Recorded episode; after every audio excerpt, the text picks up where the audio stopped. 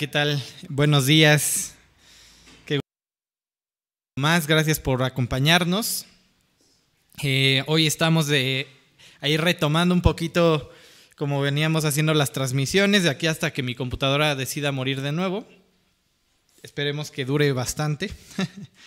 Pero bueno, eh, me alegra mucho poder compartir un mensaje más con ustedes. La verdad es que es un privilegio pensar que Dios eh, pues nos ha designado de cierta forma para ir guiando a, otras personas. Es maravilloso pensarlo, sin embargo, pues también es una gran responsabilidad, ¿no? De hecho, Pablo dice, no les recomiendo que todos se hagan maestros porque viene mayor juicio para ellos, ¿no? Este, y en ese sentido, pues definitivamente eh, eh, necesitamos sostener a nuestros maestros en oración, ¿no? Por los ataques y por todo eh, lo que pudiera pasar. Y también sobre todo para que en esa responsabilidad aprendan y aprendamos a dar lo que necesitan, ¿no? Yo eh, cuando pensaba en este estudio dije, bueno, sí, ya he tocado este tema en algunos otros, tal vez en sobre, mesa, pero no tan profundo. Así que hoy, hoy te hablaré acerca de un tema especial acerca de buscar en Dios, encontrar en Dios nuestras respuestas y más como creyentes. Ya me entenderás, espero más adelante.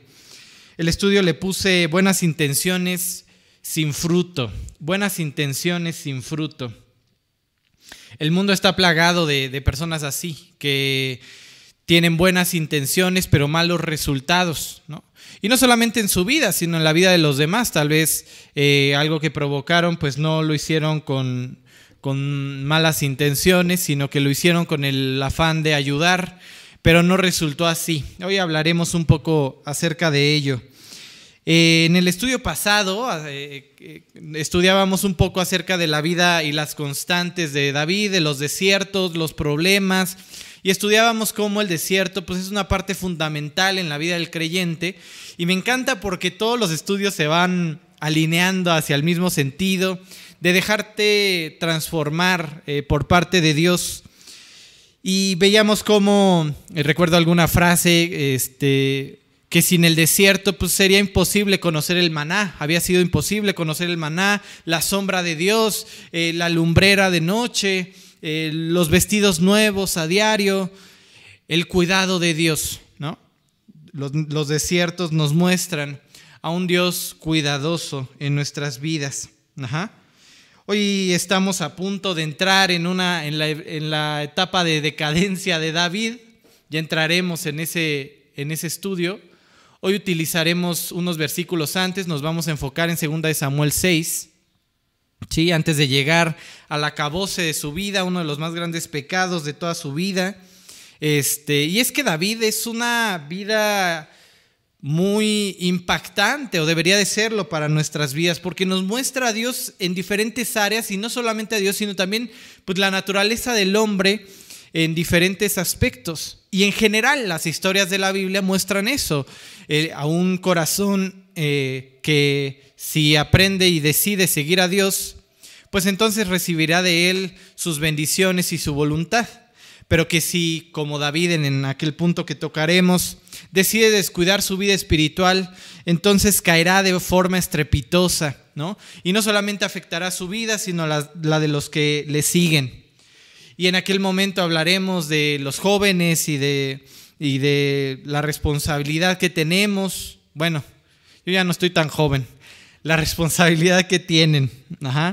Hoy, eh, hoy, comenzaremos a platicar sobre una historia bien interesante, muy peculiar. Eh, recordamos que David decide mover su centro de gobierno hacia Jerusalén, ¿no? más hacia el norte, no en Hebrón, sino más hacia el norte en Jerusalén. Y entonces tiene que ir y conquistar la tierra que había sido... Eh, de los jebuseos durante ya mucho tiempo, inclusive tanto tiempo que los jebuseos estaban tranquilos y les dicen, vénganse los que quieran, ¿eh? hasta con las uñitas, ¿no? Así, con ni, esfuerzo, hasta el, peor de nuestros eh, guerreros los derrotaría, ¿no? Dios le da la victoria a, David y conquistan ahora a Jerusalén, ¿no? Jerusalén quiere decir lluvia de paz o, eh, el que lanza paz, ¿no? Y entonces David decide poner su imperio, o su reinado más bien, el centro de su reinado en Jerusalén, en una ciudad céntrica. Y aparte que por la ubicación, pues también es una ciudad eh, que se presta para ello, ¿no? Dos colinas, rodeados de valles, este, es difícil de acceder a él, eh, a ella. Bueno, en aquel entonces lo era. Así que es una buena ubicación por parte de David. Y aquí comienza a salir a escena las ideas humanas, las intenciones humanas. Comenzamos a ver cómo David tiene la intención, una muy buena intención, ¿de qué? De involucrar a Dios en sus planes. O sea, sí, Martín, ya me habías dicho que ora y etcétera. No, pero quiere traer a Dios el arca, la adoración de nuevo, ese pacto de nuevo a Jerusalén y ponerlo como centro. Buena intención, por supuesto. Y de hecho te puedo afirmar que en el corazón de todos los hombres en algún momento ha estado esta intención de, volver a Dios, ¿no? de acercarse a Dios, de saber que hay más allá. ¿Quién es el real? ¿Dónde está? ¿Qué quiere de mi vida? En todos los corazones. Sin embargo, con esa misma referencia te puedo afirmar que no es suficiente con un buen anhelo. Porque no necesariamente el anhelo de acercarnos a un Dios que no conocemos nos ha llevado a un buen camino, tal vez nos ha involucrado más en alguna religión, que nos ha apartado más. ¿Tiene una religión? Sí, claro. Detalle. Sin embargo, eh, hoy te puedo decir historia. Segunda de Samuel 6. David volvió a reunir a todos los escogidos de Israel y se levantó David y partió de Baalá, que es una ciudad de Kiryat Yarim, esto lo puedes encontrar en Segunda de Crónicas. Siempre se me reseca la garganta, no se preocupen por mí. No es nada más. Este, aquí comenzamos. Eh,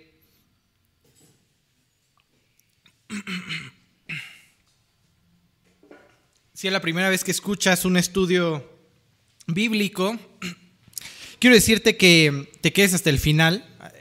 Vas a entender muchas cosas de por qué a veces personas que se dicen creyentes, cristianas, cercanas a Dios, pues no viven de la misma forma y hay tantas variedades, ¿no? Y si tú eres salvo, si tú eres creyente, bueno, pues hoy quiero hablarte acerca de, de cómo enfocar tu, tu fe bajo el camino correcto. Que no sean las emociones, las circunstancias y mucho menos el mundo lo que defina tu forma de vivir y de acercarte a Dios. Ajá.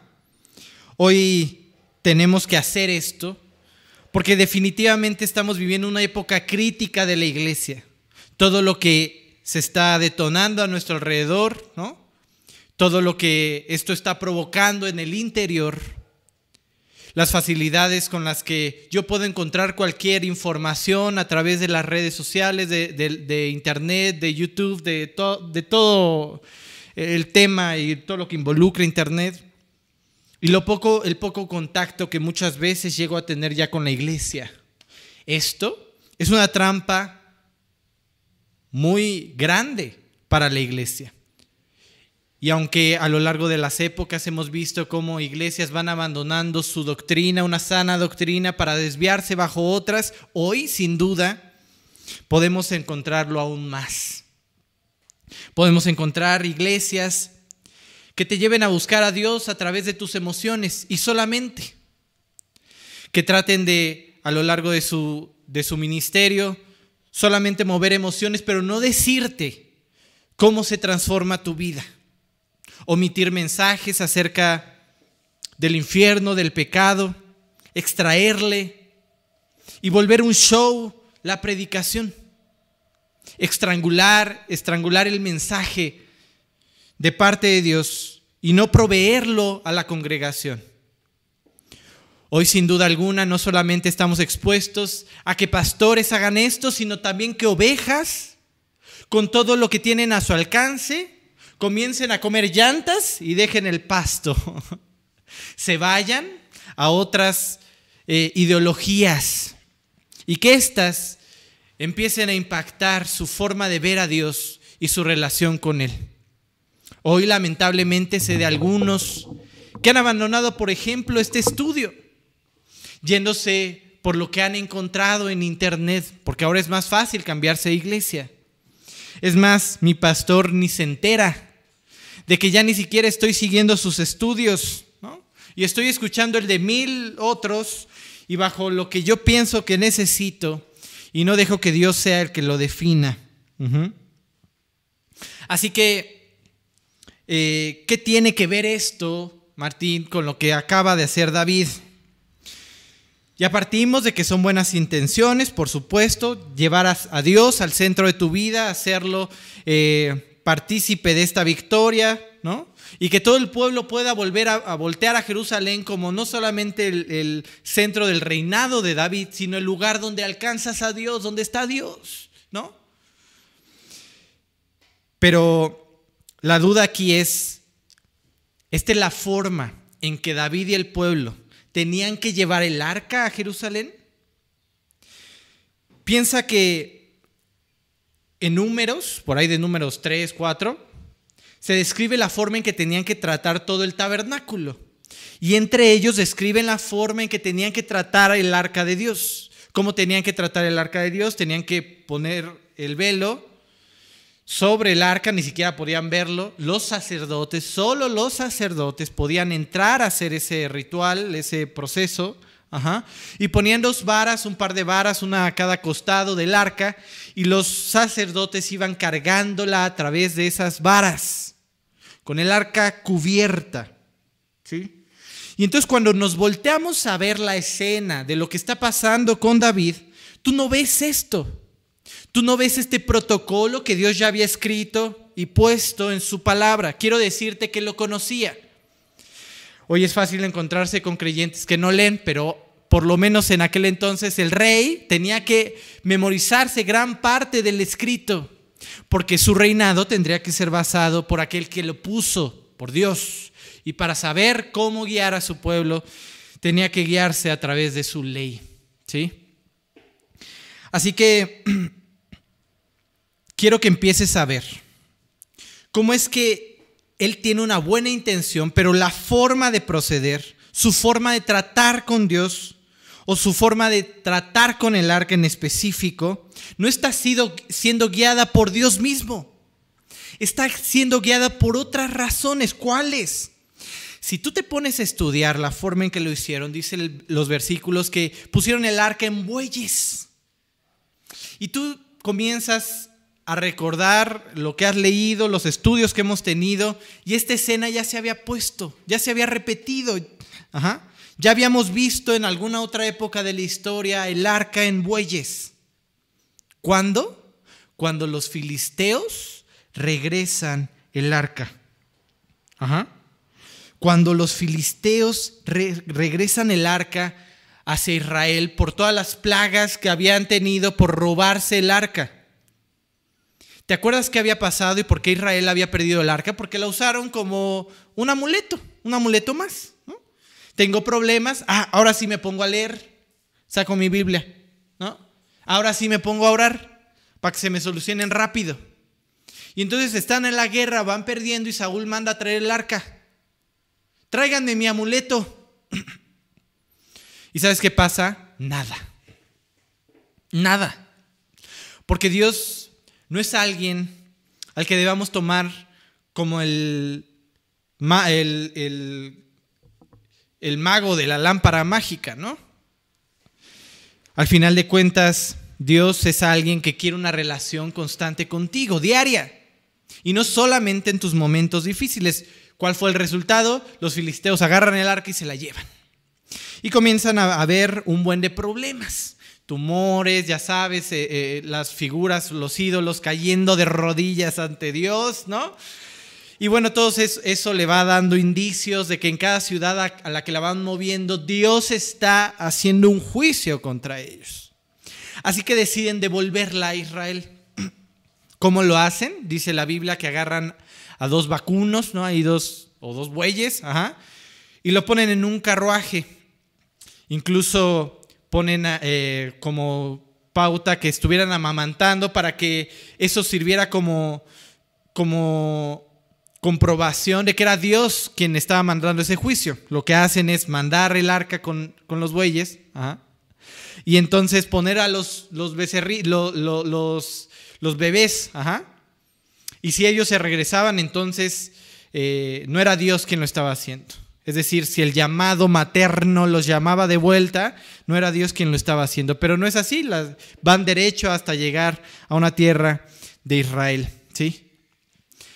¿En dónde buscó David cómo acercarse a Dios? ¿En dónde buscó el rey de Israel que debe llevar a su pueblo a obedecer a Dios? ¿Cómo acercarse a Dios? Seguramente agarró su libro del Maranata, ¿no? Seguramente agarró al pastor que le encantó de, de, alguna otra doctrina. Se encontró con algo diferente, llamativo. Y vio que tal vez les daba fruto. Pues regresó el arca. ¿no? Pues no pasó nada. ¿Esta es la forma de encontrarse con Dios? De ninguna forma. ¿Cómo puede llegar a pasar esto en la vida de un ser humano? ¿Cómo puede llegar a pasar esto? Pues al final de cuentas descuidamos la doctrina, dejamos de buscar en el lugar correcto. No está mal que quieras aprender más, que tengas una librería llena, pero si no lees tu Biblia, es una combinación muy crítica. Si no has abierto tu Biblia antes de abrir cualquier otro libro, cualquier viento de doctrina te va a mover de la verdad. Y de pronto vas a andar imponiendo manos, llamándote profeta, ¿no? Y mil cosas que hay allá afuera. Haciendo shows, tratando de acercarte a Dios de alguna otra forma o con tu propio esfuerzo. Deja tú aquellos shows que hoy en día existen en las iglesias, bajo tus propios términos, en tu casa, sin vivir para Cristo. ¿Sí? Tomando en cuenta aún más la filosofía del mundo que la guía de Dios. Y entonces, hoy en día, es fácil ver esta mezcla, iglesia con mundo. Platicábamos eh, en algún estudio de, con los pastores de cómo ahora es más difícil tocar ciertos temas con las personas de tu célula. Y por cierto, tenemos que ser sabios a la hora de tocarlos, ¿no? No puedo, eh, tengo que ser sabio a la hora de, de tocar ciertos temas sensibles. No es no tocarlos, sino ser sabio. Pero entonces hoy no te puedo hablar tan libremente de la disciplina porque algunos se me va a encrispar, inclusive creyentes. Ya deja tú los de afuera, ¿no? Inclusive creyentes que van en contra de lo que la Biblia dice y te ponen argumentos. Y entonces yo te decía, tenemos que ser sabios y tocarlos en grupos cerrados, tal vez discipulado, ¿no? Es más fácil ponernos a platicar y resolver tus dudas y no solo dejarlo en el aire y poner a cinco personas eh, molestas. Al final de cuentas, lo que trato de decirte es que hoy en día es más fácil ver que una persona no se sabe algo de la Biblia, pero sabe exactamente lo que pasa allá afuera. Y entonces trata de ser espiritual, bajo sus términos, bajo su fuerza y solamente hace una mezcolanza rara que sin duda alguna lo va a llevar a una tragedia. Martín, no exageres, no es cierto. ¿No? Volte a ver las redes sociales. Y mira, no estoy apuntando, señalando el dedo hacia nadie, porque ni tengo redes. No creas que te estoy observando. Bueno, algunos rumores me llegan, no te, no te voy a mentir. Pero, pero aún así ni las tengo, ni te estoy juzgando a ti, pero voltea a ver redes sociales. Ahí se ve. Vas a encontrar muy rápido algún creyente que en lugar de compartir de Dios, empieza a compartir. Y Buda dijo, ¿no? Y el Dalai Lama, ¿no? Y tú ves cómo, y, mi astro dice, Hoy es mi día de suerte. Hoy energía positiva. Y sí, comparten el estudio, pero lo enmarcan con filosofías del mundo. Luchemos juntos por la igualdad. Y se suman a las corrientes del mundo. Dime tú, si visto desde afuera no confunde. Claro, lo que tú predicas es básicamente lo que yo creo. Alinear mi, ni sé cómo se dice, ¿no? Eh, mi chakra o esas cosas, ¿no? Poner energía positiva en todo, esforzarme. Eso es lo que yo creo. ¿Cuál es la diferencia entonces entre tú y yo? ¿No? Alguien allá afuera podría preguntarse eso. ¿Qué tan complicado es entonces que tú y yo mezclemos filosofías? ¿Sí? Y no, deja ya tú eh, enmarcar el estudio que compartes de la célula, de tu célula donde vas, y enmarcarlo con filosofías baratas. No, ni siquiera puedo compartir el estudio porque mi perfil es todo menos espiritual. ¿Sí? Porque ni encaja. No encaja en ninguna parte, ahí hay puro mundo, ¿no? Ahí hay puras decisiones carnales, ¿no? O sea, puros eh, eh, emociones eh, mundanas en mi corazón, manifestadas ahí, ¿no? Nada de mi perfil habla de Dios. Digo, yo soy de la idea que, que las redes sociales es algo de lo que podemos prescindir. Gracias a Dios mi esposa y yo llevamos unos cuatro años sin redes sociales y no hemos muerto. Teníamos miedo. Teníamos miedo que algo nos pasara. No nos enteramos del meme de actual, pero mira, puedo vivir sin eso, ¿no? Puedo vivir sin, sin lo que la gente se ríe ahora. Y bueno, me hace sentir un poco más viejo, pero ha cuidado mi matrimonio, sin duda. Ha cuidado, sin duda, también mi corazón en muchos sentidos. Y bueno, más allá de darte ese consejo, quiero decirte que seamos creyentes congruentes entre lo que predicamos, lo que compartimos, lo que decimos y cómo vivimos. No puedo agarrar una filosofía del mundo y tratarla de encajar en Dios. No se puede. Mira, es que no está tan mal lo que dice este cuate. Al fin de cuentas, pues está hablando de, de ser mejores, ¿no? De tener bendición, pues sí, pero no habla de Cristo, no, no se refiere a Dios, no se refiere bajo los términos de Dios. Hay un pacto hecho con Dios y Él dictó los términos. ¿sí? Así que mezclar filosofías baratas con, con Dios, con lo espiritual, con tu relación con Dios, sin duda alguna va a desencadenar una tragedia. Y es lo que vemos en los siguientes versículos. Segunda de Samuel 6, del 4 al 5, dice, y cuando lo llevaban de la casa de Abinadab, en la casa de Abinadab tenía años el arca, años, que estaba en el collado con el arca de Dios, Agío iba delante del arca, y David y toda la casa de Israel danzaban delante de Jehová con toda clase de instrumentos de, manera, eh, de madera de haya, con arpas, alterillos, panderos, flautas y címbalos. Ahí los tienes, a David y a todo el pueblo, a todo Israel, yendo a Kiriat Yarim en Baala, y trayéndose el arca junto con los hijos de, de este Abinadab. De hecho, uno de sus hijos fue el que muere más adelante. Ahorita lo vamos a leer. De hecho, vamos a leerlo para no... Eh, bueno, no, esperemos, se los explico por ahora. Al final de cuentas, quiero hacer un pequeño paréntesis. Papás, el presentarles a Dios, o sea, hacer un Dios ahí visible, tener una Biblia en tu casa, poner el estudio, no necesariamente transforma a tus hijos.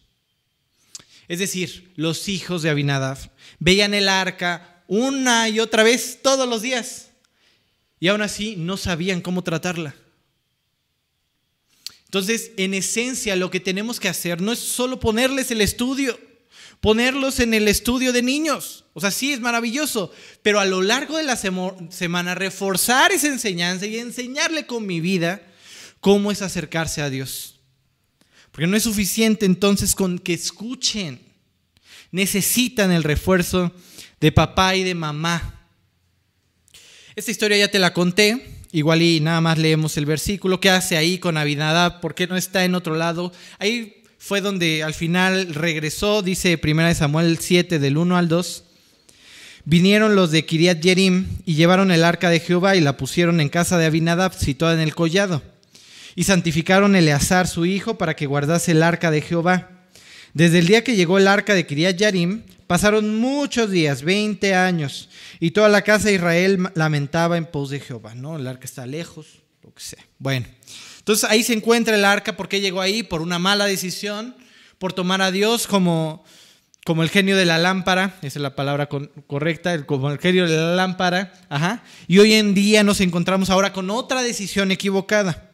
Primeramente quiero decirte que nos involucremos en ese contexto. ¿Qué está pasando? Están alabando, ¿no? Renuévame, ¿no? todos alzando las manos, llorando. Brincando. Pero quiero decirte que las emociones no necesariamente hablan de un corazón correcto. Así que puedes salir de un estudio muy enfrentado, queriendo arrancar tu tele de la pared y tirarla a la basura. Pero si son solo emociones y no dejas que Dios afecte tus convicciones, no servirá de nada. Se irá esa decisión como tu emoción. Las emociones son tan fluctuantes que despierto feliz, después a la media hora ya estoy triste y después estoy enojado. Todo en cinco minutos, ¿no? Y así nuestras decisiones, si basas tu relación con Dios en tus emociones, no vas a dar pasos de fe, no vas a madurar, no vas a crecer. Si basas en, quiero sentir bonito en el estudio, no, no me quiero sentir atacado. Quiero sentir bonito, quiero sentirme apapachado. Digo, sí hay momentos en los que lo necesitamos, por supuesto, y no digo que no. Y como pastores tenemos que aprender a hacerlo. Si alguien viene, acaba de fallecer un familiar, pues no le voy a decir que no llore, que sea espiritual, que dónde está su fe, no, es momento de abrazarlo y llorar con él. Pero no puedes tú predisponer tu corazón bajo tus emociones. Hoy no sentí bonito en el estudio. ¿No? Hoy no me llegó. Lo más seguro es que haya algo, pero en tu corazón y no en el estudio. Digo, sí, tal vez no fue tan profundo, pero cualquier persona espiritual encuentra un tesoro cuando se habla de Dios. ¿Sí? De Dios bien, ¿no? Y entonces eh, tu vida no va a poder ser transformada si la basas en emociones, en lo que sientes. Piensa en esto. ¿Cuánto daño le han hecho a tus relaciones tus emociones? Piensa en tu matrimonio. Las grandes broncas han sido porque tú has servido de coraje, tus emociones están a tope y destruyes algo que habías formado por años. ¿De dónde crees que nacen los divorcios? ¿De dónde crees que salen los niños rebeldes, no? Etcétera. Así que no necesariamente una profunda entrega viene acompañada de una profunda alabanza antes. Puede pasar, sí, yo he conocido gente que ha recibido a Cristo a través de una canción, pero no necesariamente el verte levantar los brazos y llorando me habla de una buena relación con Dios de tu parte. Porque somos teatreros, porque se nos da. ¿Sí? Entonces no puedo poner como pauta que lloré la alabanza para pensar que mi vida está entregada. No. De ninguna forma. Tengo que buscar a Dios profundamente, de todo mi corazón, y entonces y solo entonces levantar alabanzas, pero no solo eso, decisiones, pasos de fe que sean olor grato para mi Dios. ¿Sí? A veces alteramos la ecuación y ponemos las acciones antes de las decisiones. ¿Sí? Las manifestaciones de nuestra fe antes que nuestra fe. Vamos a leer 2 de Samuel 6, 6. Déjenme confirmo porque aquí lo, lo puse mal seguramente. Segunda de Samuel 6, 6 al 7. En un segundo, ya casi lo encuentro. Aquí estamos. Dice,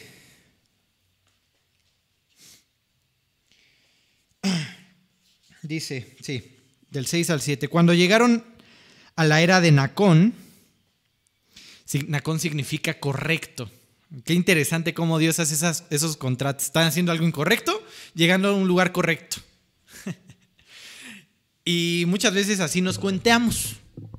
Traemos nuestra relación con Dios y decimos, está perfecta, ¿no?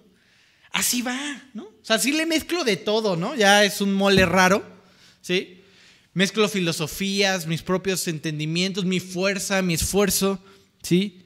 Pero está perfecto, maravilloso, Y nos enfrentamos con lo correcto y, y entonces nos topamos con una escena así que nos confirma que no necesariamente estamos viviendo bien. Bueno, Usa extendió su mano al arca de Dios y la sostuvo porque los bueyes tropezaban. ¿Es una buena intención? Claro, se iba a caer el arca. ¿Es una buena intención? Sí. ¿Fue correcto? La respuesta es diferente. ¿Por qué? Porque leemos el 7. Y el furor de Jehová encendió contra Usa, se encendió contra Usa y lo hirió allí Dios, porque aquella temeridad, por aquella temeridad y cayó allí muerto junto al arca de Dios. En teoría, Usa estaba procediendo correctamente, con buenas intenciones, pero no fue así. No era así, de intenciones, de buenas intenciones, no se hace una buena vida espiritual. Créeme que aquellos, incluso las religiones, pues tendrán buenas intenciones para impactar vidas, pero no van de acuerdo a los principios de Dios. Las iglesias que se han desviado seguramente, espero que por lo menos tengan buenas intenciones para con los que los oyen. Pero si no van de acuerdo a los términos de Dios, pues entonces no está bien. Así que el que tú busques más, el que tú busques saber más de Dios, pues es una buena intención, maravilloso, pero encamínala bajo los términos de Dios. No te pongas a, escuchar a cualquier persona que te encuentras en YouTube. No es sano. No estoy diciendo que donde estás es el único lugar sano, siempre lo repito, pero He escuchado muchas veces a gente diciendo, ah, es que ustedes piensan que son los únicos. No, de ninguna forma, pero hay tantas cosas equivocadas que en algún punto te las vas a topar. Y si no haces de la Biblia tu ancla, te van a desviar. No tienes idea de cuántos creyentes y más últimamente he visto caer. Desviarse. De pronto me encuentro que publican un versículo, pero a la media hora alguna frase esotérica. Yo dijo, ¿qué comunión? No hay sentido. Esa persona está en riesgo de caer y no volver, sin duda. Nuestras intenciones no necesariamente van a traer un buen fruto. Lo que trae un buen fruto, querido amigo, es dedicar tu vida a Dios y dejar que Él la guíe a su voluntad. ¿Sí? Y yo te preguntaré, ¿Qué tiene que hacer un creyente? ¿Sumarse a los colectivos que actualmente hay en el mundo? ¿Sumarse a esas ideologías extremistas que van saliendo? ¿Ser una feminista arraigada? ¿Marchar por el perro que acaban de asesinar? Eh, ¿Sumarse a la idea de luchar contra el hambre del mundo en el grupo de Facebook de... ¿No? ¿Qué tiene que hacer el creyente? ¿Cuál tiene que ser su postura? ¿A qué fuimos llamados? Quiero decirte que en primer lugar, el creyente debería de ser pacificador. A mí esa idea de guerra espiritual, o, sea, en el sentido de vamos a alzarnos en una revolución o guerra, no me encanta porque pues ¿Para qué? O sea, ¿sí? ¿Sí me explico? O sea, es una guerra espiritual que ni vemos, a veces nosotros ni entendemos, pero así no deberíamos de presentar nuestro mensaje, ¿no? Eh, delante del mundo. ¿Por qué? Porque el, creyente debería de ser pacificador, dice Santiago 3:17, pero la sabiduría que es de lo alto, es primeramente pura y después pacífica. Entonces el creyente que se anda bronqueando con todo mundo en sus redes sociales para defender su fe, está quedando en ridículo. No es la forma. Si alguien habla mal o bien del aborto, no es tu papel en ese momento. ¿Qué necesita esa persona que habla mal o bien? Necesita a Cristo. No necesita entender ahorita tu punto de vista. Así que muchas veces suplantamos nuestra, nuestra responsabilidad de llevar al mundo a Cristo y nos ponemos a pelear con el mundo, con sus ideas, a debatir. Y no solo eso, sino al lado contrario, nos sumamos a esas ideologías cuando deberíamos enfocar nuestro esfuerzo en hablarles de Cristo y que reciban a Cristo. Creyente, no es saludable entonces que te pongas a debatir sobre otros asuntos. Si la persona no es creyente, si no tiene a Cristo en su corazón, háblale de Cristo. Deja a un lado su ideología. Dios se encargará de transformarla así como nos transformó a ti y a mí. Así como fue quitando toda cada una de esas estructuras anti Dios que había en nuestro corazón, en nuestra mente y fue derrumbando una a una hasta convencernos de que este es el camino correcto. Eso se encarga Dios. ¿Cuál es tu responsabilidad y la mía? Presentarles a Cristo. Presentarles a Cristo. Así que no seamos creyentes haciendo el ridículo en cualquier otro grupo filosófico. No es nuestro papel. No aumenta el reino no amplía el reino de nuestro Dios. Esa es nuestra labor. Dice 2 Samuel 6, del 8 al 10. Y se entristeció David por haber herido, herido Jehová a Usa, y fue llamado a aquel lugar Pérez Usa, que es como el quebranto de Usa, hasta hoy. Y temiendo David a Jehová aquel día, dijo, ¿cómo ha venido cómo ha de venir a mí el arca de Jehová. De modo que David no quiso traer para sí el arca de Jehová a la ciudad de David y lo hizo llevar David a la casa de Obed Edom Geteo. Y es esto lo que despierta a David. No iba bien. Estaba mezclando ideas. En lugar de irme a abrir mi Biblia agarrar números cuatro y leer cómo tenía que transportarla, me fui con el primer pastor que encontré, con la primera idea que encontré, con el primer grupo colectivo filosófico extremista del mundo y basé en eso mi esfuerzo. Y no estoy diciendo que por no sumarte a un grupo feminista, pues no hagas valer o no le des valor a la mujer, de ninguna forma pero tienes que aprender a luchar bajo las armas que Dios te da y no que el mundo te da. Todos estos colectivos los creó Dios, los mandó Dios, no. Y si son creados con el mundo, por el mundo, y tú tienes que impactar al mundo, ¿qué haces sumándote a ellos? ¿Qué haces sumándote a esas filosofías?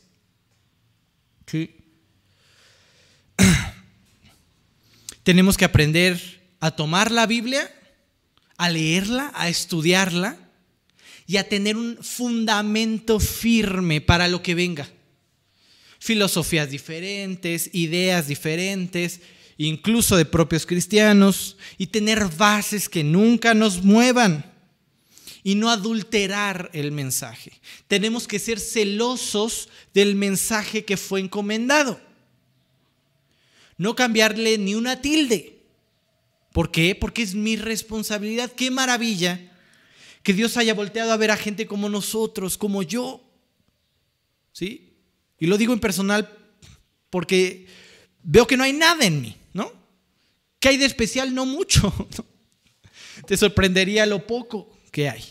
Pero Dios volteó a ver a mí, volteó a ver a Israel, un don nadie, esclavo, sin poder, y le dijo, ve y lleva mi mensaje. Qué gran responsabilidad. El creador del universo me está tomando en cuenta para llevar su mensaje. Cuidemos el mensaje. Me acuerdo que alguna vez, o bueno, muchas veces les he platicado acerca de cómo Dios ve este tema de tener el mensaje y llevarlo a los demás, de cómo Pablo habla de esto como administradores, ¿no? O que nomos, algo así es en el griego. Bueno, imagínate una casa, ya, ya les había platicado de esto, pero me parece un muy buen ejemplo, donde hay un almacén, donde el padre, el dueño de casa, te ha dicho que ahí está con lo que quiere que alimentes a su familia. Y no solo eso, sino que te dijo, le encanta a mi familia el huevito con jamón en las mañanas. Mira, los vuelve locos. Huevito con jamón en la mañana. Va. Y ahí va el administrador, tú y yo. Y entonces decimos, huevito con jamón, ¿eso qué? Hagamos unas enchiladas, unos chilaquiles y ahí, ¿no? Tira el huevito con jamón, ¿sí? Agarra sus chilaquiles con bistec y se los presenta. Eso es cambiar el mensaje.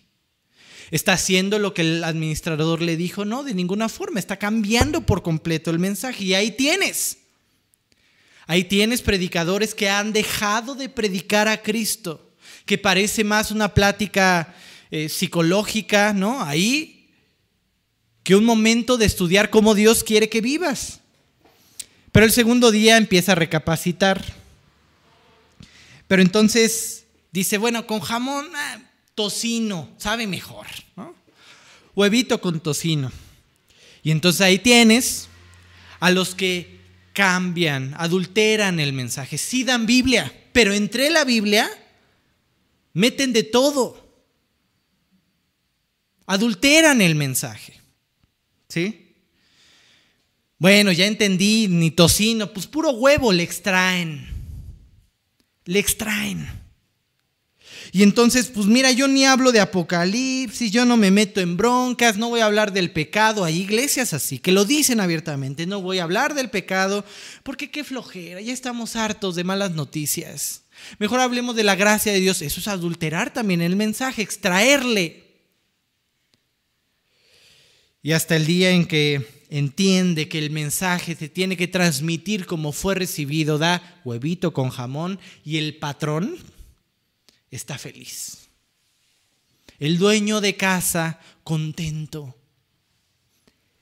Él es mi hijo amado, ¿no? Lo puse ahí como administración y lo está administrador y lo está haciendo muy bien. Aquello que necesita transmitir a los demás, eso lo transmite. No le añade, no le quita o no lo cambia. Así que muchas veces en nuestro ímpetu por hacer las predicaciones más llegadoras, podríamos desviarnos eh, de, este, de esta fidelidad a la Biblia. Así que en ese sentido busquemos con todo nuestro corazón empatar nuestra enseñanza, nuestra vida a lo que Dios dice. ¿Cómo se hace eso, Martín? ¿Cómo se hace eso? Abriendo tu Biblia todos los días. Oye, Martín, ¿por qué siempre llegan casi a lo mismo, no? Dime otra forma. Dime otra forma de conocer a tu Dios. No, hay, no la hay. No hay otra forma de asegurarse que estás dando lo que, lo que Dios quiere que compartas o quiere que muestres a los demás sin tener las bases de la Biblia, sin memorizarla, sin retenerla. Me encantaría que ese mismo ímpetu con que las personas se suman a esos colectivos y son aguerridos y no, así nos esforzáramos por la Biblia. Así viviéramos día a día porque ninguna tilde se adultere en nuestra vida. Por transmitir un mensaje correcto hasta el final. Dios no quiere que nos pongamos a pelear con la gente o que entiendan si tú te pones a estudiar la forma en que Dios nos, nos envía a predicar, nunca nos dice, ve que me conozcan. O sea, hablando de conocimiento y ya. Dice, ve luz, ve sal, ¿no? Ve mi sacerdote, mi ciudad santa, mi especial tesoro. Todo eso implica una forma de vida más allá de poderte a debatir, vive a Cristo. Vive para Cristo, muestra a Cristo. Y ponle el mismo ímpetu que le pones a las otras cosas, a conocer a tu Dios, aquel que te salvó. ¿Sí? Para terminar la enseñanza, quiero traerte a la memoria otro, otra escena para hablarte de, de cómo Dios quiere que tomemos esta responsabilidad, seamos conscientes de ella, ¿sí? Y bajo esa responsabilidad podamos entender que en algún momento Dios nos va a pedir cuentas. ¿De qué? De no haber llevado el mensaje íntegro. O de ni siquiera haberlo llevado. Cuando Jesús va pasando por una higuera, la maldice. Dice Mateo 21, 19. Y viendo una higuera cerca del camino, vino a ella y no halló nada en ella, sino que hojas solamente, y le dijo, nunca jamás nazca de ti fruto. Y luego se secó la higuera. Y ahí tienes a Israel, seco, sin fruto. ¿A dónde te puede llevar no consultar a Dios, no alinear tu vida a los términos de Dios, a dejar de dar fruto, a secarte? Eso pasó con Israel. Pero si tú lees Isaías 11, verás que Dios hizo algo maravilloso. Dios sabe que es un gran esfuerzo para nosotros. ¿sí? Dios sabe que en nuestras vidas para nosotros es muy difícil, ¿no? Mantener una sana doctrina. Así que dijo, pues yo lo voy a hacer por ti. Yo me esfuerzo por ti. Dice, y saldrá una vara del tronco de Isaí y un vástago retoñará de sus raíces. Esto está maravilloso. Una higuera, cuando se va envejeciendo, va, va haciendo su tronco más grueso, y más grueso, y más grueso, y más grueso. Y eso impide que fluya el líquido hasta las hojas, que provoca que se sequen, que no dé fruto. El orgullo va llenando, llenando, llenando y provoca que no haya fruto. Entonces, ¿qué hay que hacer? Cortar el árbol, cortar la higuera. Pero dice Dios, pero de esa higuera vendrá un retoño. Y se refiere a Cristo. Se está refiriendo a Cristo, que viene como ese nuevo retoño saliendo de las raíces de lo que ya plantó, plasmó con Israel. No fue desechado todo el Antiguo Testamento, como dice Romanos 11, sino que tenemos que ver que de ahí nació el nuevo retoño y ahora somos nosotros los que debemos llevar fruto.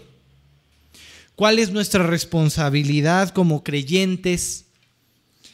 Habiendo visto tantos milagros, habiendo visto tantas manifestaciones de Dios en nuestras vidas, corresponderlas y llevar fruto. Hay una maldición increíble de parte de Dios a tres pueblos de Israel. Fue los lugares donde más estuvo, donde más predicó, donde más milagros hizo. Uno de ellos, Capernaum. Este lugar donde había muchos religiosos, pero sin fruto. Y dice, Den un segundo, ¿eh? Estoy en Mateo 11, para que lo vayan buscando. Mateo 11. Los ayes de las ciudades, dice, ay de ti, Corazín, ay de ti, Bethsaida, el 21, porque si en Tiro y en Sidón se hubieran hecho los milagros que han sido hechos en vosotros, tiempo a que se hubieran arrepentido en silicio y en ceniza. Les hubiera, hubieran entendido, por tanto os digo que en aquel día del juicio será más tolerable el castigo para Tiro y Sidón que para vosotras. Y tú, Capernaum, que eres levantada hasta el cielo, hasta el Hades serás abatida, porque si en Sidón se hubieran hecho los milagros que han sido hechos en ti, habrías permanecido hasta el día de hoy. Qué increíble.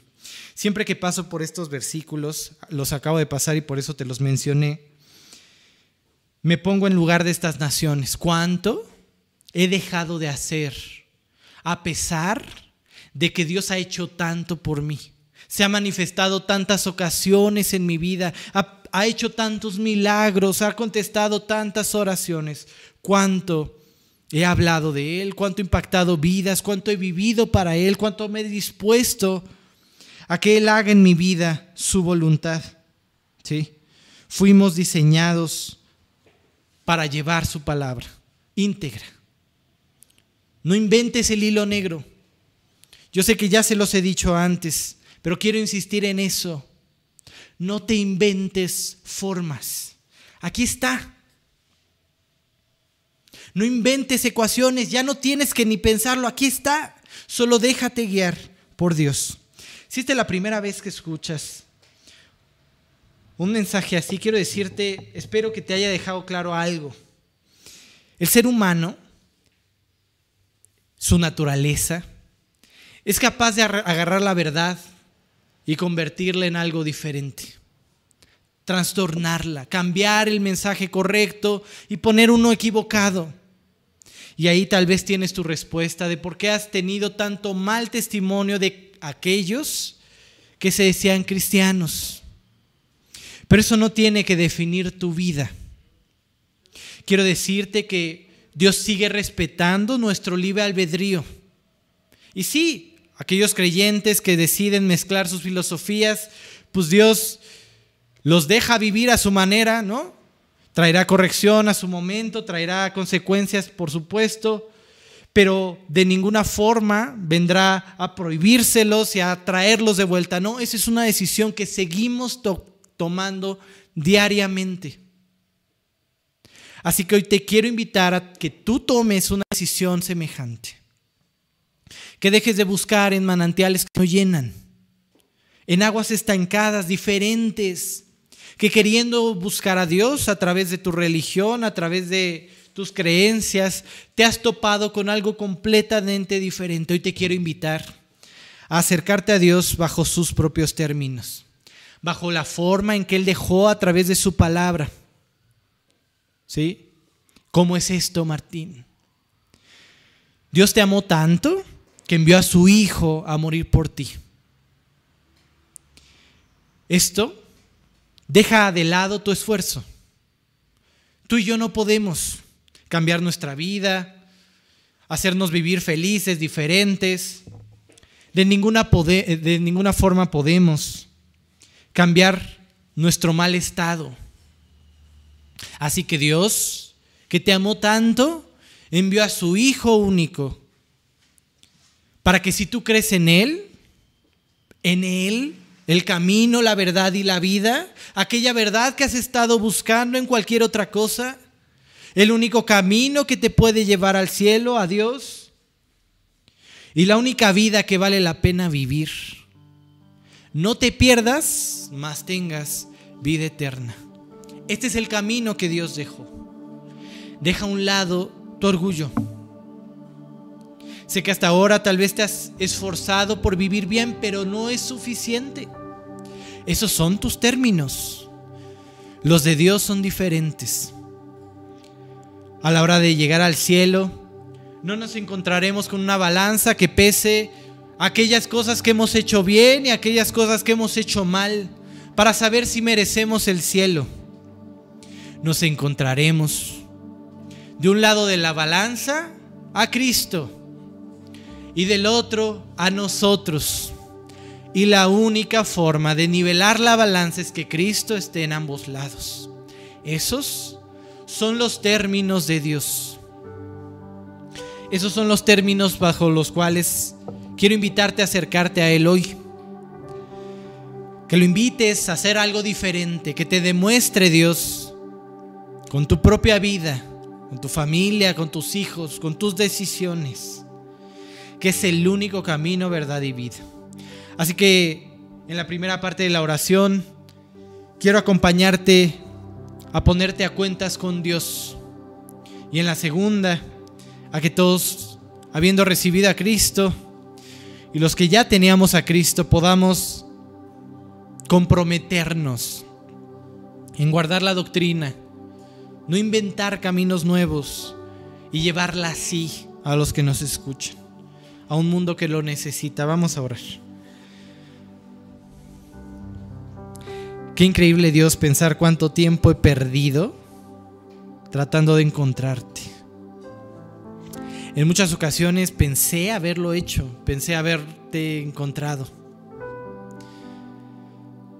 Pero cada resultado, falta de fruto, me ha demostrado que no es el camino correcto, que no es suficiente, que no ha sido suficiente mi esfuerzo por vivir bien. Hoy Dios quiero acercarme a ti bajo tus términos, entendiendo que esto no depende de mí,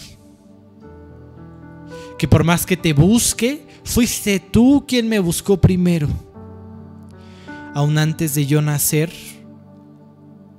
llevaste a cabo el plan para que yo regresara a ti. Enviaste a tu Hijo. Y hoy Dios quiero aceptar ese pago que Cristo hizo en la cruz por mí. Quiero aceptarlo, Dios, como mi único camino, como mi única verdad y mi única vida. Quiero que tú, Dios, me compruebes con mi propia vida que eres lo único que vale la pena que esté la forma de acercarse a ti. Transfórmame. Lleva mi vida en tus manos. Sé mi Señor y mi Dios. Gracias por todo lo que has hecho por mí, por este día hablarme. Pero sobre todo gracias por haber mandado a tu Hijo a morir por mí. Dios, todo esto solamente por Cristo te lo pido. Y antes de terminar esta oración, Dios, Aquellos que ya hemos nacido de nuevo queremos levantar una voz y decirte, Dios, perdónanos. Perdónanos si hemos adulterado el mensaje. Perdónanos, Dios, si hemos comenzado a vivir bajo nuestra propia perspectiva, bajo nuestras propias ideas y hemos mezclado tu santa palabra con filosofías baratas. Hoy queremos vivir íntegramente, Dios, bajo tus términos. Volver a una relación guiada por ti y no por nuestras intenciones, por nuestras emociones. Dios forma en cada uno de los oyentes una relación estrecha contigo, que oremos, que leamos más, que memoricemos más y que esto sea nuestra firme convicción para que cuando vengan vientos de doctrina extraños, podamos, Dios, permanecer firmes en tu palabra. Gracias, Padre, por lo que haces por nosotros. Y queremos terminar esta oración con un clamor, Dios, regrésanos a casa.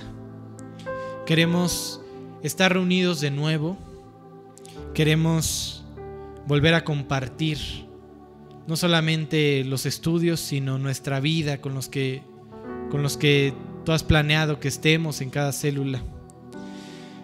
Te lo suplicamos, Dios, vuélvenos, vuélvenos a casa. Dios, todo esto solamente por Cristo y para tu gloria. Amén. Que Dios los bendiga.